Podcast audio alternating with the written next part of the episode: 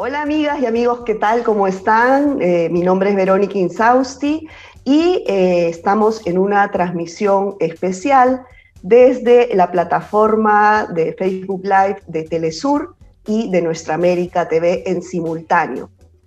En esta ocasión, pues, tenemos un invitado de lujo. Eh, quien no lo conoce, Óscar Ugarteche es economista, eh, doctor en historia, profesor e investigador de la Universidad Nacional de México y también investigador del sistema eh, CONACIT. Muchas gracias, Óscar, por acompañarnos. Gracias, Verónica, por la invitación. Sí. Bueno, en este momento donde queremos, por favor, que nos des luces respecto a cómo enfrentar este colapso económico y, y, el desempleo histórico. La OIT ha dicho pues que es una catástrofe laboral histórica nunca antes vista queremos a ver si tú nos puedes dar algún tipo de luces al respecto sobre, sobre esta situación. Para empezar, yo quiero preguntarte o quiero que nos compartas con todo el público de Telesur y Nuestra América TV, eh, ¿cuáles son eh, tus planteamientos, los tres ejes que se visualizan en esta eh, crisis? ¿Cuáles son los principales ejes alrededor de las cuales está sucediendo hoy en día esta crisis histórica y sin precedentes. La primera es que es un colapso económico, ¿no? que no habíamos visto. Esto, no lo hemos visto nunca. La segunda es que hay un cambio en la estructura de poder mundial, hay una puja en el cambio de la estructura de poder mundial, donde eh, Estados Unidos y China están pujando y, eh, y a todas luces Estados Unidos no está ganando. Entonces eh, se está poniendo agresivo porque no está ganando. Y la tercera es que hay un cambio de matriz energética. Y ese cambio de matriz energética hace toda la diferencia. Es decir, el cambio de matriz energética hacia las energías limpias implican autos eléctricos, buses eléctricos, paneles solares, eh, energía eólica, e implica la sustitución de petróleo. Eso empuja los precios del petróleo para abajo y convierte a países latinoamericanos exportadores de petróleo, Venezuela, Colombia, Brasil, Ecuador, México, en países que van a tener problemas de ingresos exportadores a futuro porque el precio del petróleo jamás va a regresar a los niveles que tuvo antes, nunca. Entonces, eh, y se necesita que sea 40 dólares por barril para que sea rentable, entonces ahí estamos. Ahora, Prácticamente, ¿Mm? Sí, no, eh, te decía que los economistas y las investigaciones eh, más relevantes a nivel internacional coinciden en que eh, la economía pues ha retrocedido años con esta pandemia. ¿Cuáles son los países más afectados y por, y por qué es? Bueno, aquí lo que tenemos, los más afectados son los europeos, Italia, Portugal, Francia, la columna derecha de años perdidos, esos son el número de años perdidos. La columna que está a la izquierda, países avanzados, y América Latina debajo. Entonces ahí uno puede ver qué país perdió cuántos años. Y lo que se ve es que Italia ha perdido 27 años, Portugal 21 años, Francia 18 años, España 18 años, Inglaterra 16 años, etc. En América Latina, Argentina perdió 11, México perdió 10 y Brasil perdió 3. Eh, hay países, el Perú debe haber perdido unos 10 años, más o menos, eh, que quiere decir que se ha destruido una cantidad de riqueza y que ahora hay que volver a hacer, hay que volver, hay que relanzar. Ahora que este mencionas, mencionas el Perú, eh, siendo este país, de, digamos, el país estrella, el ejemplo, de cómo se maneja la macroeconomía eh, en la región, ¿por qué es uno de los más afectados ahora? Se, calcula que el PBI va a caer en 40%. Bueno, yo espero que no se caiga en 40%, sino en 12%. El, 40% es la caída de la producción. Ah, de la producción, perdón. De la producción. El, PIB eh, se estima que se va a contraer 12% yo no creo que se vaya a contraer 12, yo creo que se va a contraer 10, 9. Em, y ahora, ¿por qué? Primero, porque no hay que creer todo lo que uno escucha. Entonces, entre todos los éxitos macro, muchos de los éxitos macro eran este, de mentiritas, ¿no? Eran de fotografía. No había no hay en el Perú un cambio estructural ni productivo ni distributivo. Entonces, eh, no, pues no con 70%, 70 de la población informal este, no hay un cambio estructural. Hay la continuación de lo que había, si, si, además si me pongo un poco bestia, esa era la situación en los años 60. Entonces, digamos, ¿qué es lo que cambió exactamente entre los años 60 y acá? Es que la vieja oligarquía se fue, hay una nueva estructura de poder, pero la gente excluida es la misma gente excluida que estaba excluida hace 50 años. Ahí siguen excluidos. Siguen sin servicios de salud, siguen sin servicios de educación lo suficientemente buenos. Sí, seguimos en un sistema nacional de salud de primer mundo, que podríamos tenerlo y seguimos sin tenerlo. Seguimos sin tener generación de energía para todo el país, a pesar de que el Perú fue uno de los primeros países en tener electricidad en América Latina a finales del siglo XIX. Y a pesar de eso, ahí seguimos. Entonces, digamos, hay temas estructurales que no han cambiado. A lo que se le llamó cambio estructural en realidad fue a, modificar el papel del Estado en la economía, eso se le llamó cambio estructural. Pero la estructura no cambió.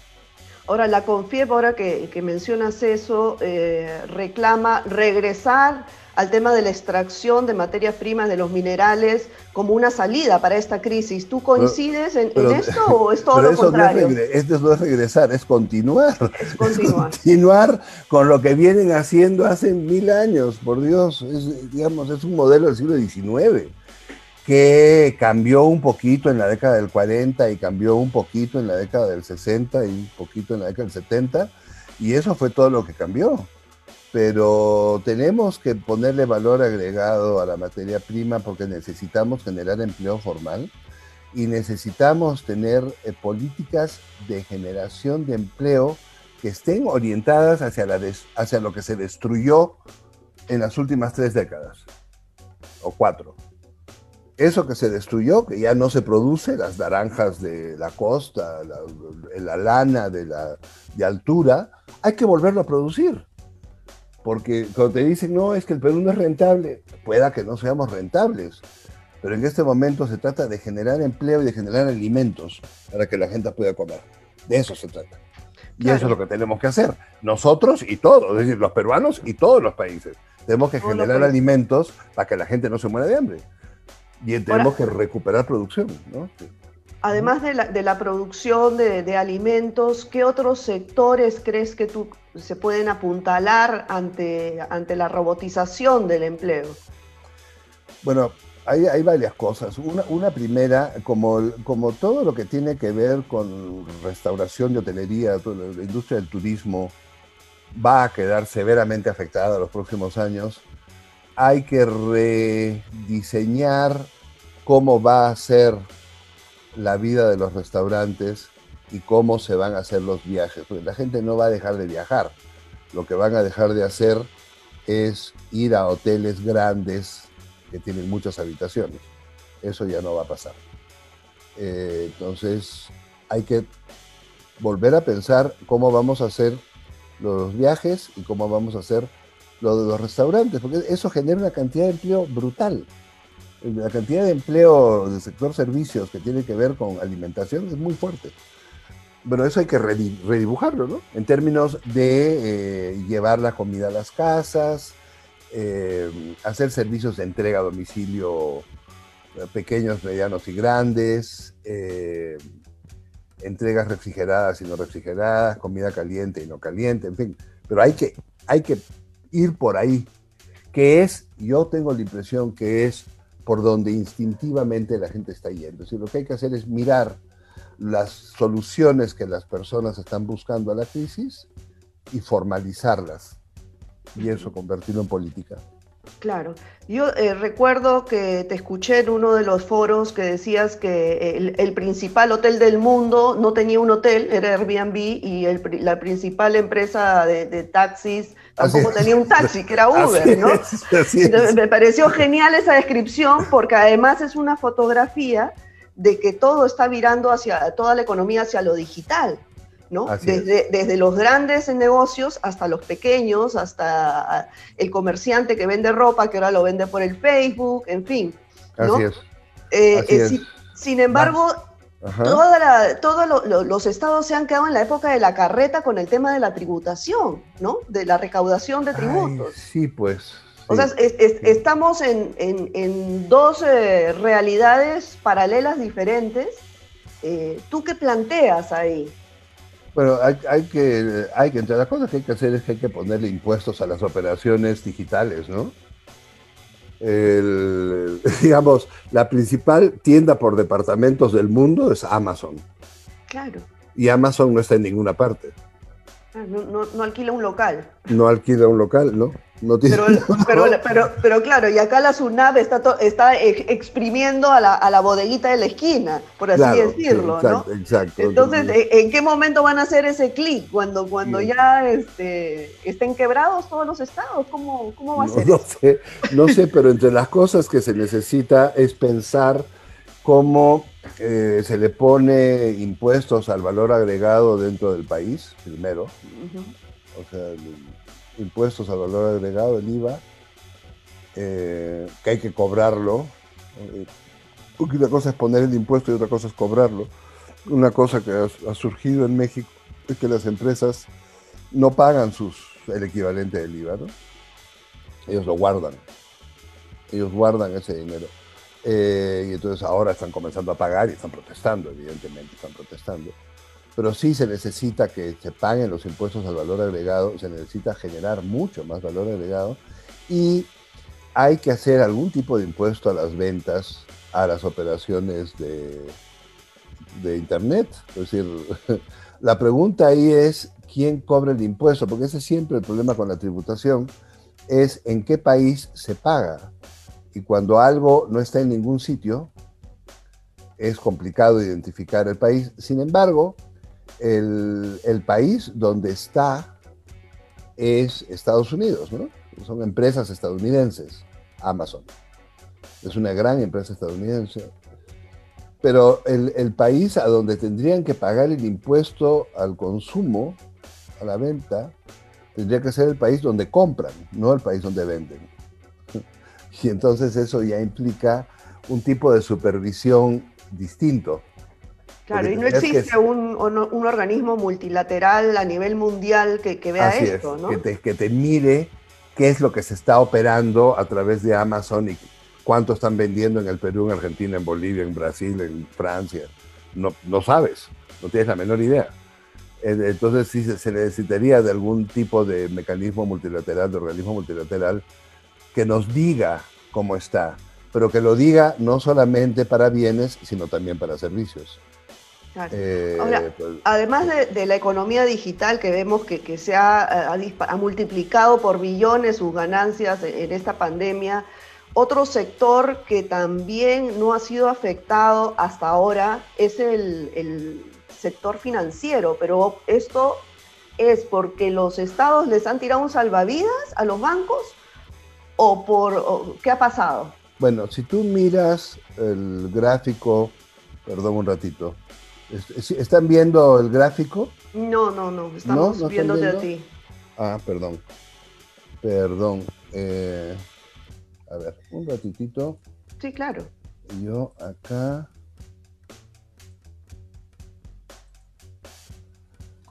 Este era el cuadro al que me refería. Aquí, ¿estamos bien? Este, este, este de acá es el cuadro al que me refería hace un ratito de años perdidos por país. ¿no? Ahí está el cuadro. Y lo que está pasando ahora está acá.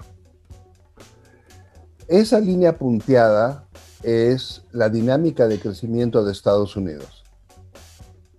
La línea azul que sube es la Bolsa de Valores de Nueva York el punto de inflexión, el punto de inflexión donde está la flechita, es el 23 de marzo de este año. Lo que pasó es que entre el 12 de febrero de este año y el 23 de marzo de este año, la Bolsa de Valores de Nueva York perdió el 39% de su valor. Al perder el 39% de su valor, se convirtió en la peor caída de la historia. Nunca, jamás ha habido una caída a esa velocidad en ese plazo. El pánico que esto produjo fue que nos fuéramos a ir como lo que pasó en 1930. En 1930, la bolsa de valores cayó 89% entre el 1929 y 1932. Y cayó 38% entre octubre y diciembre. Entonces, yo creo que lo, el reflejo del Banco Central de Estados Unidos fue esto se puede parecer a ese, al año 29 y nosotros no lo podemos permitir. Entonces vamos a inyectar 3.5 billones de dólares, que es el 15% del PIB de Estados Unidos, y se lo vamos a dar como dinero, como dinero, se lo vamos a dar al sector financiero, que son 10, son 10 empresas, 10, grandes empresas. Y estas 10 van a invertir en la bolsa de valores. La bolsa de el índice de la bolsa de valores tiene 500 empresas. 495 de las 500 tienen cifras negativas. Esta, esta curva que sube, sube por cinco acciones. Google, Amazon, Tesla, eh, Google, Amazon, Tesla, Facebook y la quinta no me acuerdo. Cinco acciones. Pero ¿y no es contradictorio eh, el alza de, la bolsa de valores con la caída de, la producción? O sea, este es una, un, sistema de, ilusión, digamos. ¿En qué momento se va a desvanecer este crecimiento ficticio? En el momento en que alguien diga lo que tú acabas de decir pero ¿quién es ese alguien? O sea, ¿quién mm. tiene que venir? ¿Este Jesucristo por segunda vez en, el planeta? Los grandes bancos que son los que están metidos ahí. BlackRock, JP Morgan, Goldman Sachs. Eh, para que tengas una idea, el inversionista más grande en Estados Unidos, que es Warren Buffett, ha vendido las acciones que tiene en la banca neoyorquina la semana pasada. O sea, Goldman Sachs, que tenía, él era dueño de una parte importante de Goldman Sachs y era parte, dueño de una parte importante de JP Morgan. Eh, y este vendió y compró acciones en minas de oro. O sea, es decir, que en cualquier momento el sistema financiero se derrumba. O sea, ¿cuándo podría ser la luz roja, digamos, que, que, se dé esta situación? mira, el, cuándo, yo, yo no soy este, lectora de, lector de, de, cristal, pero en la historia, las crisis financieras internacionales comenzadas en Nueva York y en Londres son siempre en octubre aunque en el año 2008 fue en septiembre. ¿Y, tú te preguntarás, ¿por qué siempre en octubre y por qué en el 2008 en septiembre? Eh, porque en octubre tú ya sabes más o menos bien cómo le fue a la economía y ya sabes más o menos bien cómo le fue a las empresas. los balances de las empresas trimestrales que salen en octubre te dice cómo está la cosa y el informe del Fed que sale en octubre también te dice cómo está la cosa. Entonces, eh, el, informe del FED de octubre ahora sale el 23 de septiembre o por ahí, la, última semana de septiembre. Eh, y hay alguna, siempre hay alguna información adelantada, ¿no? Alguien sabe algo más, en fin y eso explica eh, que en el año 8 fuera el 15 de, septiembre, no, el 23. O sea, ya había información adelantada sobre lo que iba a decir el Fed y se cayó. Porque se cae, cuando se cae, como se cayó el 12, como ves ahí en este gráfico, cuando se desploma acá, se desploma, valga la redundancia, a plomo. Se cae en vertical.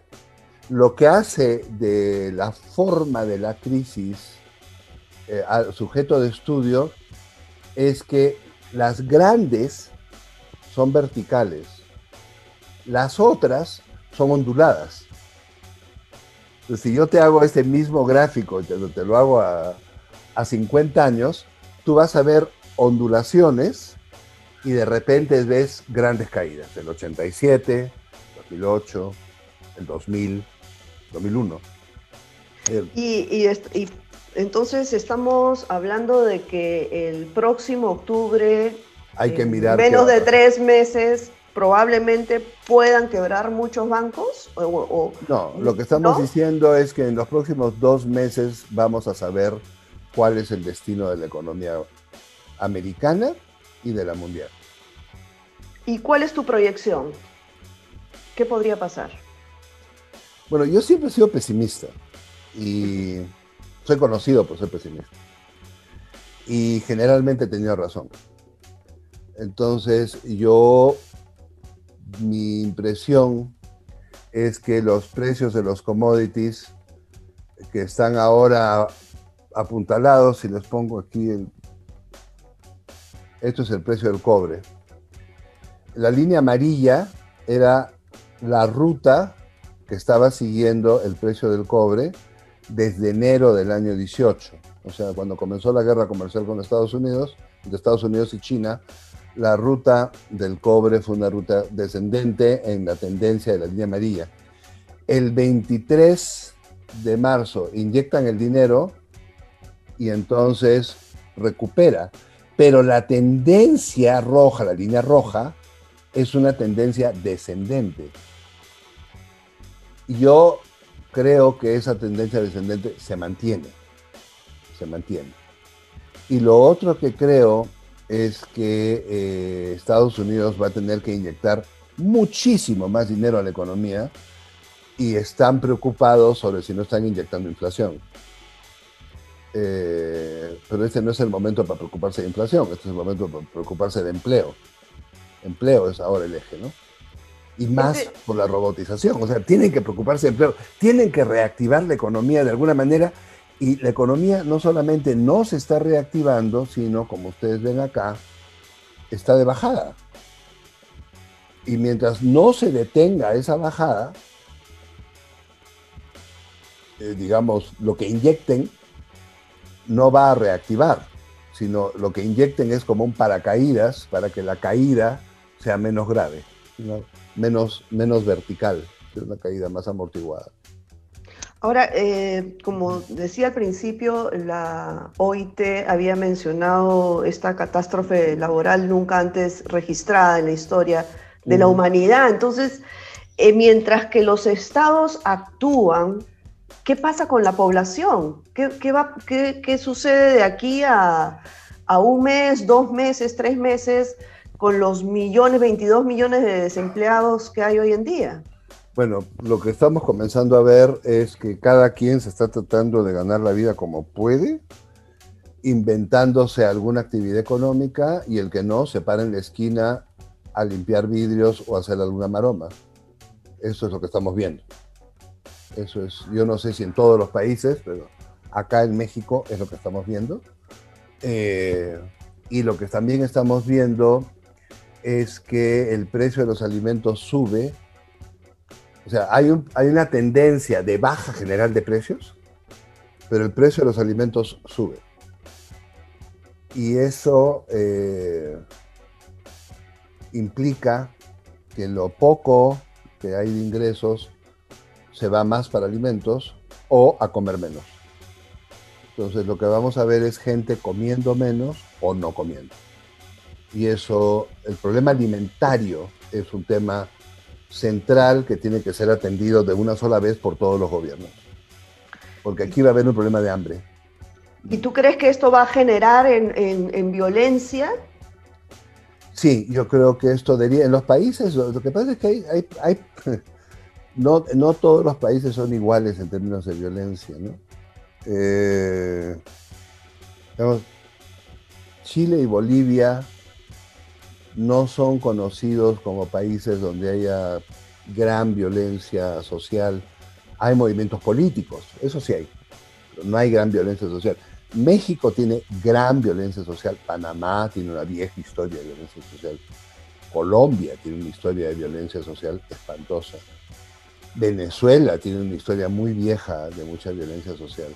Entonces, eh, aquí el asunto es cómo, hasta cuándo, si la mecha, dónde, dónde es que esta mecha se termina y activa la, esta violencia y cómo se canaliza de qué manera se atiende la necesidad de la gente para que esa violencia sea contenida, ¿no? Porque desafortunadamente este no es un contexto revolucionario, este no es un contexto de cambio de paradigmas. No hay, no hay nada en el mapa para que uno diga, bueno, aquí nos vamos y cambiamos en esta otra dirección. El mapa está vacío. Entonces, hay una sensación de, que esto es inevitable, digamos, esto es, y ahora qué hacemos con esto, ¿no? Que es, eh, es una sensación desagradable. Porque, ¿no? Cuando uno, cuando uno tiene la esperanza, bueno, yo hago tres cosas y esto lo remonto. Yo hago tres cosas y no remonto nada. O sea, la, economía no va a dejar de estar eh, concentrándose y achicándose.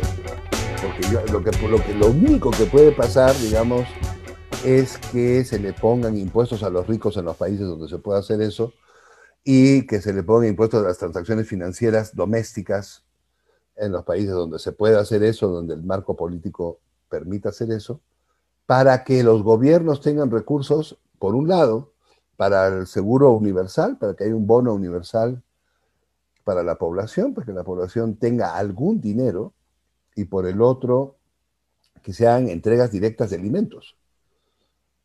Eh, bueno, si esto fuera eh, una crisis humanitaria, digamos, ¿no? ¿Y eso hasta cuándo? O sea, ¿hasta cuándo los estados van a poder eh, solventar esta situación?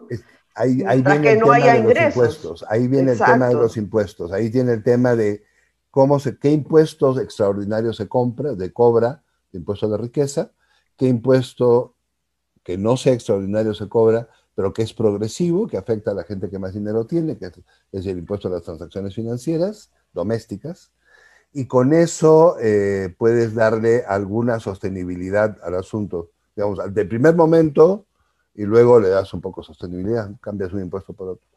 Eso eh, yo creo que es la perspectiva. La otra perspectiva es que tienes que meterle déficit fiscal a lo bestia para, para contener la bajada, porque no es para asegurar la subida, es para contener la bajada.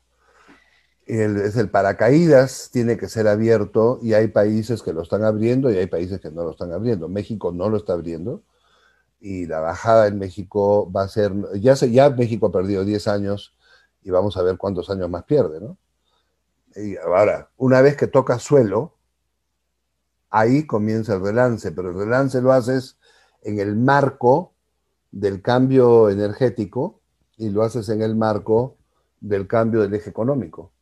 Entonces, es, el relance va a definir el futuro. Eso es una crisis de esa magnitud. Una crisis paradigmática, ¿no? Sí, bueno, Oscar, ese, nos ha acabado el tiempo, pero eh, quería, antes de terminar esta entrevista, preguntarle qué cosa eh, ante esta, esta realidad de, que no vamos a volver a la antigua normalidad, yo lo he escuchado diciendo, no vamos a volver al viejo mundo, ¿no? No, sí, eh, también, por otro lado, estamos viendo que los gobiernos, los estados están demorando, reaccionando lentamente, están este, tratando de gestionar esta pandemia, sin embargo, no hay una mirada para los cambios estructurales que hay que hacer. Entonces, en este contexto, ¿tú qué le recomendarías al ciudadano de a pie para que pueda sobrellevar esta crisis? Ponerse a hacer algo, cualquier cosa que pueda vender. Cualquier cosa.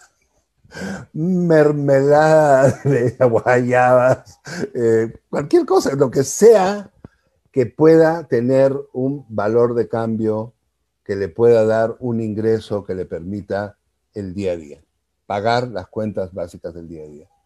Porque como no va a haber empleo en un buen rato, sí se necesita inventar alguna fórmula de ingresos y esto tiene que ser con lo que tengamos más a mano y lo que sepamos hacer mejor.